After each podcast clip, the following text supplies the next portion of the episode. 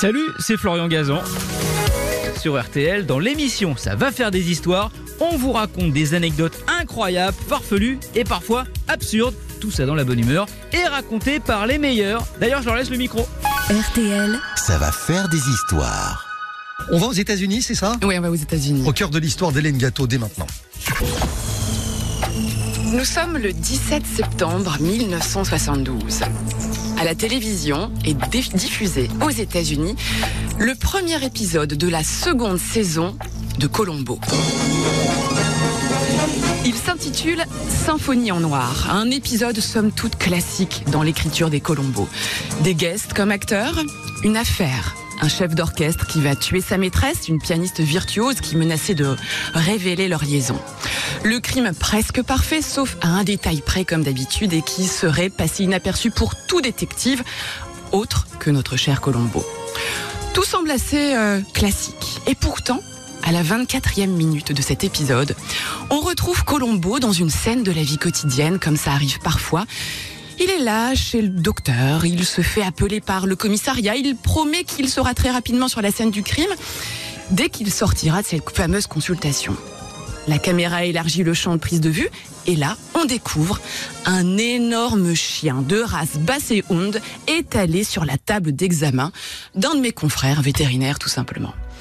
C'est la première apparition du chien de Colombo. Alors, Colombo explique au vétérinaire qu'il vient juste d'aller le chercher au refuge. Il n'a pas idée de son âge et d'ailleurs, ce chien n'a pas de nom. Et Colombo passera tout l'épisode à se demander comment il va pouvoir appeler son chien. Fido, Beethoven, et finalement, il décide de le baptiser. Est-ce que vous vous en souvenez? Ah Ouais, non, pas je du me tout, rappelle non, je plus, sais ouais. plus. Je me rappelle bien du chien. Eh ben, il s'appelle le chien. Tout simplement. Et le chien deviendra un personnage récurrent aux côtés du célèbre détective pendant les quelques 40 années de tournage de la série. Et même si son rôle est devenu sporadique au cours des dernières saisons, il était présent dans les épisodes les plus fameux de Colombo. Et on aimait retrouver ce chien somnolent, voire léthargique, qui adore regarder la télé, manger un cornet de glace, et qui avait cette tendance à hurler quand il devait vraiment se taire. Pourtant, c'était pas gagné. Parce que Peter Falk, qui incarne donc le détective, ne voulait pas de chien. Mais la chaîne aurait exigé à la fin de la première saison de lui donner un acolyte, un détective junior qui l'aurait suivi dans ses aventures et dans ses enquêtes. D'ailleurs, ce policier junior apparaît dans l'épisode 2 de la saison 2, mais on va guère le voir plus tard.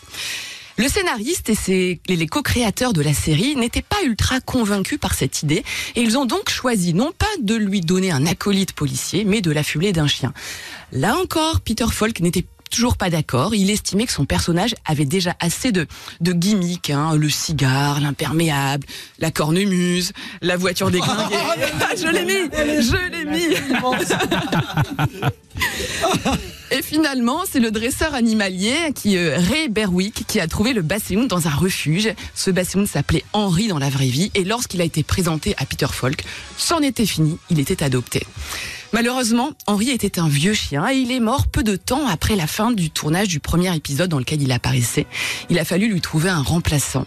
Le remplaçant étant plus jeune, il a fallu trouver des subterfuges pour qu'il ressemble au premier, plus vieux. Donc le plus jeune avait le droit à sa séance de maquillage avant que cha- chaque prise. Ah bon? Ouais. Et Peter Falk s'en amusait parfois et disait qu'il était obligé d'attendre son partenaire car sa séance de maquillage prenait plus de temps que la sienne. Et il y a un des passages préférés des fans de Colombo avec le chien. C'est lorsque Colombo laisse son animal dans la voiture et lui dit, et je cite, Ok, je vais te confier une mission, tu surveilles la voiture. Tu es un chien responsable. Quand je reviens, si la voiture est OK, je te donne un biscuit. Et si la voiture est partie, je te donne un biscuit quand même, parce que je t'aime. Ah. Joli, Oh, hein. oui, joli. Voilà. C'est mignon. La belle histoire. euh, Je me souvenais pas du tout qu'il s'appelait Le Chien. Ah, ouais. Il s'appelait le chien. Vous savez que Ouais, Pierre Richard avait une chèvre. Ils en, ils en ont fait pareil, la chèvre. tout simplement. Merci d'avoir écouté cette histoire. Retrouvez tous les épisodes sur l'application RTL et sur toutes les plateformes partenaires. N'hésitez pas à nous mettre plein d'étoiles et à vous abonner. À très vite. RTL. Ça va faire des histoires.